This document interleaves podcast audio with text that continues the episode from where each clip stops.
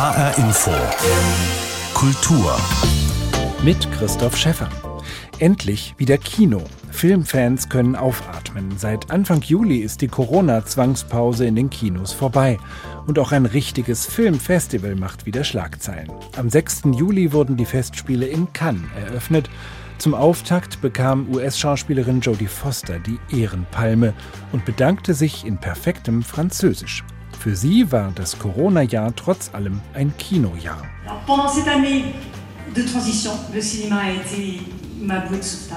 In diesem Jahr des Übergangs, sagt Jodie Foster, war das Kino meine Rettungskapsel.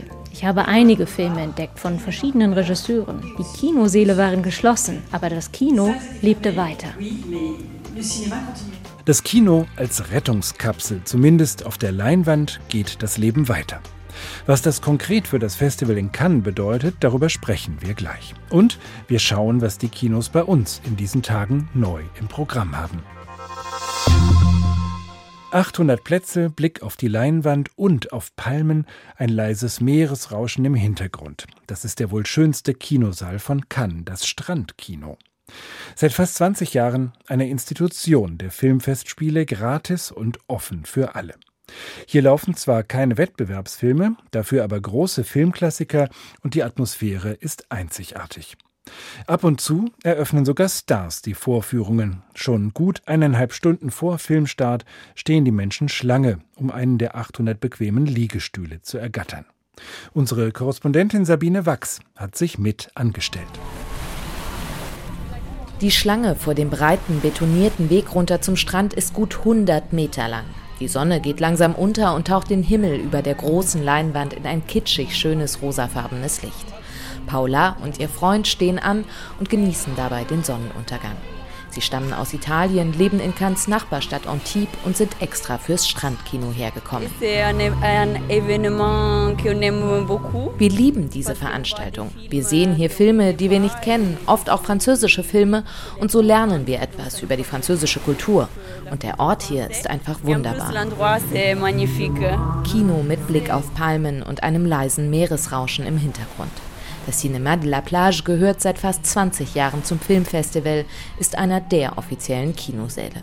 Hier werden Filmklassiker aus allen Jahrzehnten gezeigt und auch an Stars mangelt es nicht, sagt Gérard Camille, verantwortlich für das Programm des Strandkinos im Radiosender France Bleu. Euh, Dieses Jahr zeigen wir zum Beispiel die fabelhafte Welt der Amélie. Regisseur Jean-Pierre Jeunet wird den Abend eröffnen und am letzten Abend, zeitgleich zur Preisverleihung, zeigen wir American Utopia vom diesjährigen Jurypräsidenten Spike Lee. Er wird da sein. Er verlässt kurz die Zeremonie im Festivalpalais und eröffnet hier die Vorführung. An diesem Abend ist US-Regisseur Jerry Schatzberg da. Mit 91 Jahren ist er noch zum Festival nach Cannes gereist. Es läuft sein Film Asphaltblüten 1973 bei den Festspielen in Cannes ausgezeichnet mit Al Pacino und Gene Hackman in den Hauptrollen.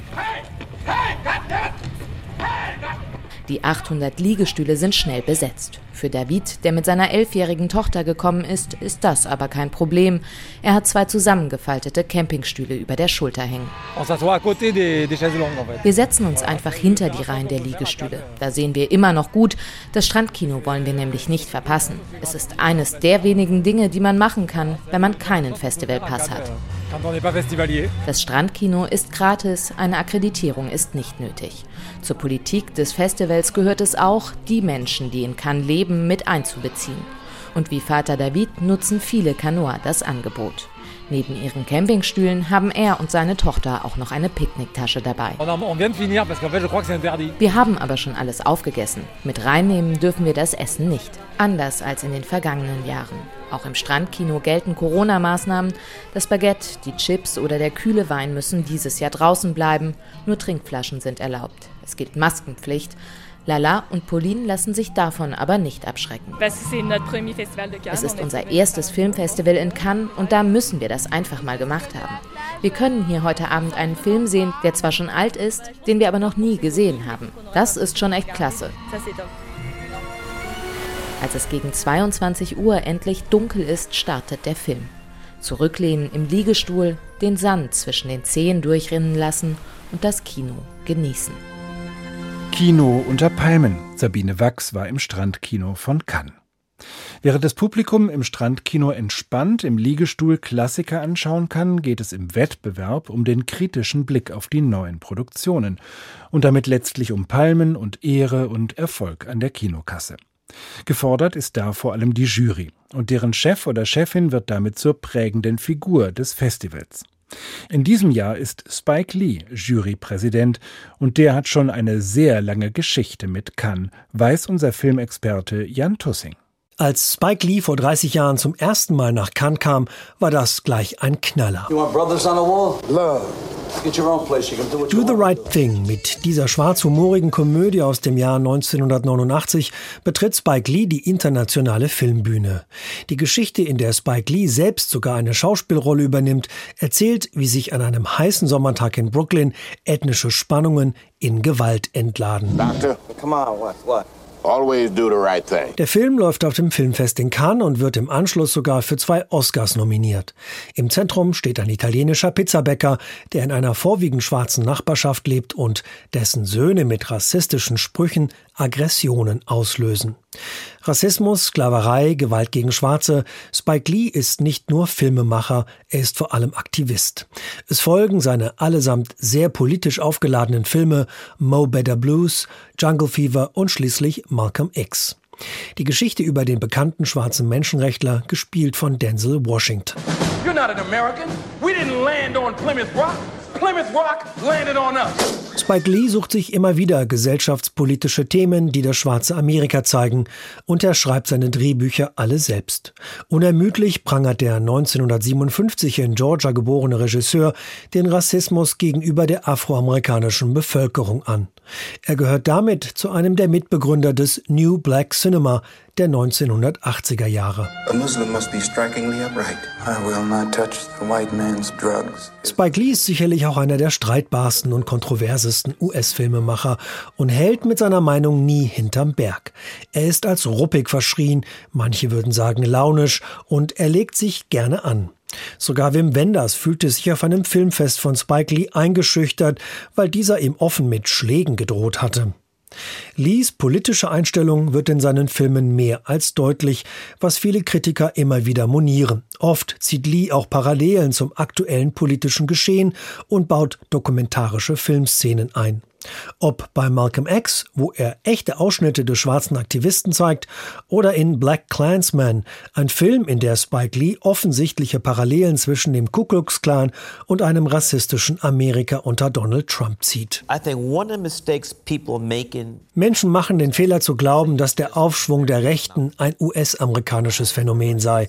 Ich glaube, das passiert gerade überall auf der Welt. Und mit dem Typen im Weißen Haus ist es für weiße Rassisten inzwischen okay, sich öffentlich zu zeigen. Er hat sie legitimiert. Er ruft sie nicht mit der Hundepfeife, sondern er bläst in sein Horn. Black Clansman ist die wahre Geschichte eines schwarzen Polizisten, der sich als Undercover-Agent in den Ku Klux Klan infiltriert und dessen rassistische Aktivitäten exponiert. Hallo, hier ist Ron Starworth. Mit wem spreche ich bitte? Hier ist David Duke. Großmeister des Ku Klux Klan, der David Duke? Aber immer wieder wird Spike Lee mit Vorwürfen konfrontiert, er würde weiße Menschen klischeehaft darstellen und negative Stereotype über Franzosen, Hispanics, Koreaner und Juden bedienen. Es wurden auch Klagen laut, er würde in seinen Filmen Antisemitismus verbreiten. Lee weist alle Vorwürfe von sich und wiederholt seine Botschaft. Die schwarze Bevölkerung ist Opfer, niemand sonst. Was kann ich für Sie tun? Nun, da Sie fragen, ich hasse Schwarze. Ich hasse Juden, Mexikaner und Iren, Italiener und Chinesen. Black Clansman wird 2018 auf dem Filmfest in Cannes mit dem großen Preis der Jury ausgezeichnet und siebenmal für einen Oscar nominiert. Spike Lee erhält sogar einen Oscar für das beste adaptierte Drehbuch. Seine Karriere ist mit der Geschichte des Filmfests in Cannes sehr eng verbunden. Schon mit seinem Abschlussfilm von der New Yorker Filmschule Tisch School for the Arts gewann Spike Lee in Cannes 1983 den Prix de Jeunesse. Wenn er jetzt als erster schwarzer Jurypräsident die 74. Ausgabe des international wichtigsten Filmfests eröffnet, schreibt er Geschichte. Es ist der Höhepunkt seiner Karriere und wegweisend für schwarze Filmemacherinnen überall auf der Welt sagt mein Kollege Jan Tussing über die Rolle des Jurypräsidenten Spike Lee in Cannes. Und jetzt bin ich direkt mit ihm in Cannes verbunden, mit Jan Tussing, meinem Kollegen, der für uns in diesen Tagen aus Cannes vom Festival berichtet. Hallo Jan. Hallo Christoph. Jodie Foster hat gesagt, trotz Corona, das Kino lebt weiter. Ist das die allgemeine Stimmung in diesen Tagen? Große Erleichterung, neuer Aufbruch? Wie erlebst du das? Ja, würde ich auch so sehen. Also die Stimmung ist wirklich ausgezeichnet, gekennzeichnet von Erleichterung, würde ich auch sagen. Ich habe kann aber noch nie so ruhig erlebt, viel weniger Besucher, also viele sagen die Hälfte der normalen Besucher, die hier sind. Es ist Juli, nicht Mai. Es sind viele Touristen hier. Das verstärkt auch das Gefühl von Entspannung. Aber die Pandemie wirft immer noch ihre Schatten, ganz klar. Nach den ersten Tagen wurden wir persönlich von Festivaldirektor Thierry Frémaux aufgefordert, bitte unbedingt die Masken zu tragen, weil sich viele Menschen nicht daran halten. Also ich glaube, Corona schwebt so wie ein Damoklesschwert über Cannes aber im Großen und Ganzen überwiegt die Erleichterung. Und stimmt es, dass es tatsächlich ein Küsschenverbot auf dem roten Teppich gibt? Ja, also das wurde in der ersten Pressekonferenz der Jury erwähnt, aber natürlich ist das kein Verbot.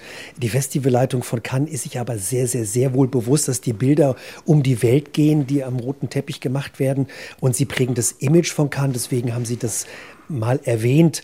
Und in Corona-Zeiten will jeder diese Leichtsinnigkeit vermeiden. Es gibt ja auch sowas wie ein Selfie-Verbot. Auf dem roten Teppich ist auch kein Verbot. Das wurde vor drei Jahren mal ausgesprochen, aber trotzdem hält sich jeder dran. Mhm. Also schon die ein oder andere Corona- Verhaltensregel. Wie wirkt sich das denn aus in den Filmen, die jetzt in der Corona-Zeit gedreht wurden? Sind da Filme dabei, die die Pandemie auch direkt selbst zum Thema machen? Äh, Habe ich noch nicht gesehen. Es ist aber so, dass viele Filme mitten in den Dreharbeiten unterbrochen werden mussten wegen Corona, wie zum Beispiel der einzige deutschsprachige Film hier in Cannes, der heißt Die große Freiheit. Und Franz Rogowski, der Hauptdarsteller, erzählte mir, dass er sich heute daran erinnert, welche Szenen er vor und welche nach Corona gedreht hat. Also ich glaube, im nächsten Jahr werden wir vielleicht Filme sehen, die die Pandemie thematisieren. Aber wer weiß das schon. Jetzt haben wir eben dein äh, Porträt von Spike Lee gehört. Der Jurypräsident ist in diesem Jahr, der steht hier für die Auseinandersetzung mit dem Thema Rassismus, der steht für politisches Kino. Prägt das auch die Auswahl der Filme, die in diesem Jahr in Cannes laufen? Ja, auf jeden Fall. Also äh, Spike Lee hat ja die Filme nicht selber ausgewählt, aber die Filme, die ich in den letzten drei, vier Tagen gesehen habe, und das sind äh, sehr, sehr viele, ähm, war zum Beispiel der Film von Nadav Lapid. Ähm, Nadav Lapid ist Israeli, hat 2019 in Berlin den Goldenen Bären für seinen Film Synonyms bekommen. Jetzt ist er da mit einem Film, der heißt Das Knie von Ahad. Er führt uns in die Wüste Israels und thematisiert die Kulturpolitik Israels, die im Zeichen von Nationalismus und Rassismus steht. Ein sehr interessanter Film. Und heute Abend stellt die Französin Catherine Corsini ihren Film La Fracture vor. Ähm, das heißt der Riss oder der Bruch auf Deutsch. Und das ist der Bruch, der durch die französische Gesellschaft geht. Ein Film über die Gelbwestenbewegung. Also politisch auf jeden Fall. Du konntest schon einiges gucken. Das ist ja auch nicht so selbstverständlich, wenn man äh, berichtet für die ganze ARD von so einem Festival. Da ist immer auch viel zu tun. Was hat denn bei dir den stärksten Eindruck hinterlassen? Also berührt hat mich ein Film in der Kategorie der Nachwuchstalente, nicht im Wettbewerb. Un certain regard ist die Sektion für die Nachwuchstalente und hier ist der Film Die große Freiheit mit Franz Rogowski, den wir aus diesen vielen Filmen Undine oder Transit kennen. Ähm, ist ein sehr bewegender Film über den Paragraph 175, auch bekannt als der Schwulenparagraph, ein sehr dunkles Kapitel der Bundesrepublik Deutschland, ähm, die homosexuelle Handlung bis 1994 unter Strafe gestellt hat. Und hier spielt Franz Rogowski einen jungen schwulen Mann, der wegen seiner Homosexualität einsetzt. 1968 ein Mann, der auch schon unter den Nazis im KZ saß, weil er schwul ist und dann direkt in der BRD vom KZ wieder in den Knast gewandert ist. Ähm, das hat mich sehr bewegt. Also die Ungerechtigkeit der deutschen Richter, die damals in öffentlichen Toiletten Kameras aufgestellt haben, um schwule Männer beim Akt zu überführen. Der Österreicher Sebastian Meise hat den Film gedreht und das ist für mich bisher einer der stärksten Filme, die ich gesehen habe. Und wenn du auf den Wettbewerb schaust, gibt es da für dich einen Favoriten oder einen, wo du sagen würdest, der hat gute Chancen am Ende auf die ein oder andere Palme? Ja, ähm, ich habe einen Kostümfilm gesehen von Paul Verhoeven, Benedetta. Paul Verhoeven ist ja bekannt, äh, der Niederländer, der in Los Angeles lebt. Der hat Filme gemacht wie Basic Instinct mit Kim Basinger, damals schon ein Skandalfilm und das ist jetzt auch wieder ein Skandalfilm. In Frankreich spricht man schon über Benedetta, weil er lesbische Liebe in einem Kloster thematisiert. Jetzt ist er mit einem Knaller zurück, also Paul Verhoeven. Es ist anscheinend eine wahre Geschichte einer italienischen Nonne, die hatte Jesus-Erscheinungen. Und der Film ist so ein bisschen gedreht wie ein Softporno. Äh, was passiert mit Menschen, die ihre Sexualität unterdrücken im Namen Gottes? Und Paul Verhoeven schenkt uns die Antwort, sie werden auf dem Scheiterhaufen brennen. Das ist ein sehr bunter, sehr böser, aber auch sehr witziger Film gegen die katholische Kirche und ihre verkorksten Moralvorstellungen. Ja, das hat mich schon auch sehr amüsiert. Das ist bisher mein Favorit. Jan Tussing aus Cannes. Ganz herzlichen Dank. Danke, Christoph. Danke. Und wir machen jetzt einen Sprung von der Croisette in die heimischen Kinos, die ja seit Anfang Juli wieder geöffnet sind. Zwei Filme, die in dieser Woche in die Kinos gekommen sind, wollen wir hier vorstellen. Der erste ist der Gewinner des goldenen Berlinale Bären aus diesem Frühjahr und trägt den Titel Bad Luck Banging or Loony Porn. Tatsächlich geht's um Porno. Ein privater, selbstgedrehter Pornofilm landet versehentlich im Netz und löst einen Shitstorm aus gegen die Urheberin, eine Lehrerin in Bukarest. Die Folge ist ein absurdes Tribunal bei einer Elternversammlung, ein Sinnbild auch für den Zustand von Demokratie und Gesellschaft in Rumänien. Andreas Lug stellt den Film vor und lässt neben dem Regisseur Radu Jude auch die Hauptdarstellerin Katja Pascariu zu Wort kommen. Bukarest, mitten in der Pandemie. Die Lehrerin Emi ist gestresst, aber nicht von Corona. mehr, ich will deinen Schwanz in meiner Pussy. Sie und ihr Mann haben einen Homeporno gedreht. Soweit so banal. Und Privatsache, oder? Bitte, ich mich. Schau, ich mach die Kamera an und schon ist er hart. Soweit so normal, auch im pandemischen Bukarest. Doch das Video landet im Netz. Wieso ist es wieder im Netz? Du hast es doch gelöscht, oder? Dumm gelaufen. Für mich ist uh, diese Emi eigentlich eine Durchschnittsfrau, die dann allerdings in eine uh, sehr spezielle uh, Situation gerät. Bei einer Elternversammlung wird das Corpus Delicti vorgeführt. Geil empört sich das Publikum. In den Mund, das macht gesund. In der Eltern-WhatsApp-Gruppe. Herr Parapuff hat das geschrieben. Handys aus während der Vorführung. Ist das nur trashig, vulgär oder einfach der neue gesellschaftliche Umgangston? Der Elternabend wird zum grotesken Tribunal. Ich bitte Sie auszumachen, es reicht. Wir hören nicht auf. Ich will das Ende sehen. Es ist absolut unverschämt. Also es geht hier auch um Heuchelei. Uh, Wenn du anderen Obszönität vorwirfst, dich moralisch uh, über sie empörst, fühlst du dich vielleicht besser mit dir selbst. Das ist uh, einfach, denn du hast ja die moralische Mehrheit hinter dir. Also obszön sind für mich ganz andere Sachen. In der Realsatire des Films eskalieren die Widersprüche der postsozialistischen Gesellschaft. Der Film ein ätzender Kommentar zum Social Distancing, der Kluft zwischen arm und reich, zur Alltagsbrutalität und Werteverfall. Diese Mischung aus Dokumentarfilm und Fiktion ist gewollt. Es ist auch Cinema Verité. Dazu mussten wir beim Drehen nicht den Verkehr lahmlegen. Ein paar Situationen sind inszeniert, aber es sind Reenactments von Vorgängen, die wir tatsächlich beobachtet haben. Ich glaube, das Kino hat diese besondere Kraft. Es kann wie ein wissenschaftliches Instrument unsere Wirklichkeit beobachten. Nach Begriffen geordnet, wie in einem Lexikon, listet der Regisseur die Obszönitäten der jüngeren Geschichte auf. Ihn empört die Heuchelei während des Zweiten Weltkriegs, als Rumänien, lange auf der Seite Nazi-Deutschlands, seinen Wechsel zu den Alliierten auch medial geschickt inszenierte, auf jeden Ausgang vorbereitet. Ich werde in Rumänien angegriffen. Das habe ich schon bei meinen früheren Filmen erlebt. In einem ging es um Rumäniens Beteiligung am Holocaust, um Massaker, die die rumänische Armee damals beging und das, was man davon im Denken der Gegenwart wiederfindet. Emis ermüdend lange Wege durch die Stadt, auch eine Zeitreise.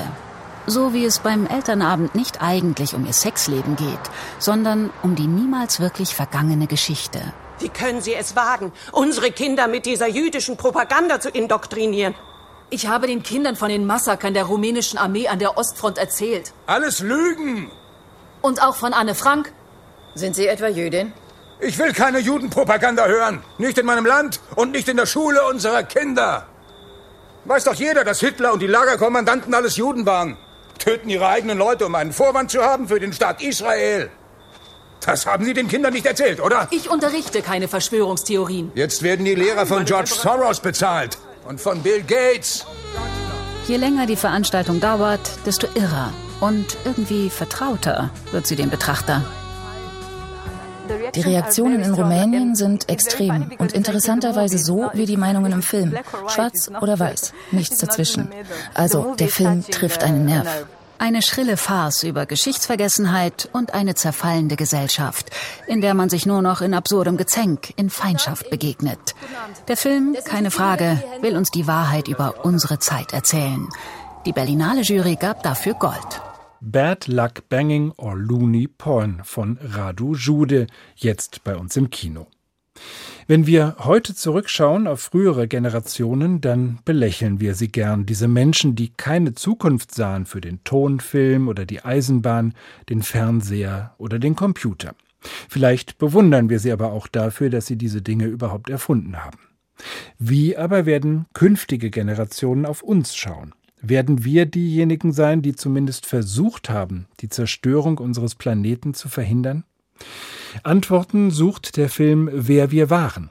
Ausgezeichnet mit dem Hessischen Filmpreis 2020 als bester Dokumentarfilm, auch er ist jetzt in unseren Kinos zu sehen. Wenn wir unseren Planeten zerstören, und das ist leicht möglich, wenn man sich diese Atmosphäre anschaut, die sieht aus, als ob man sie mit einem Mal Pusten wegblasen könnte, dann ist es vorbei mit uns. Dann endet die Geschichte der Menschheit. Sagt der Astronaut Alexander Gerst, der den allermeisten von uns etwas Wesentliches voraus hat.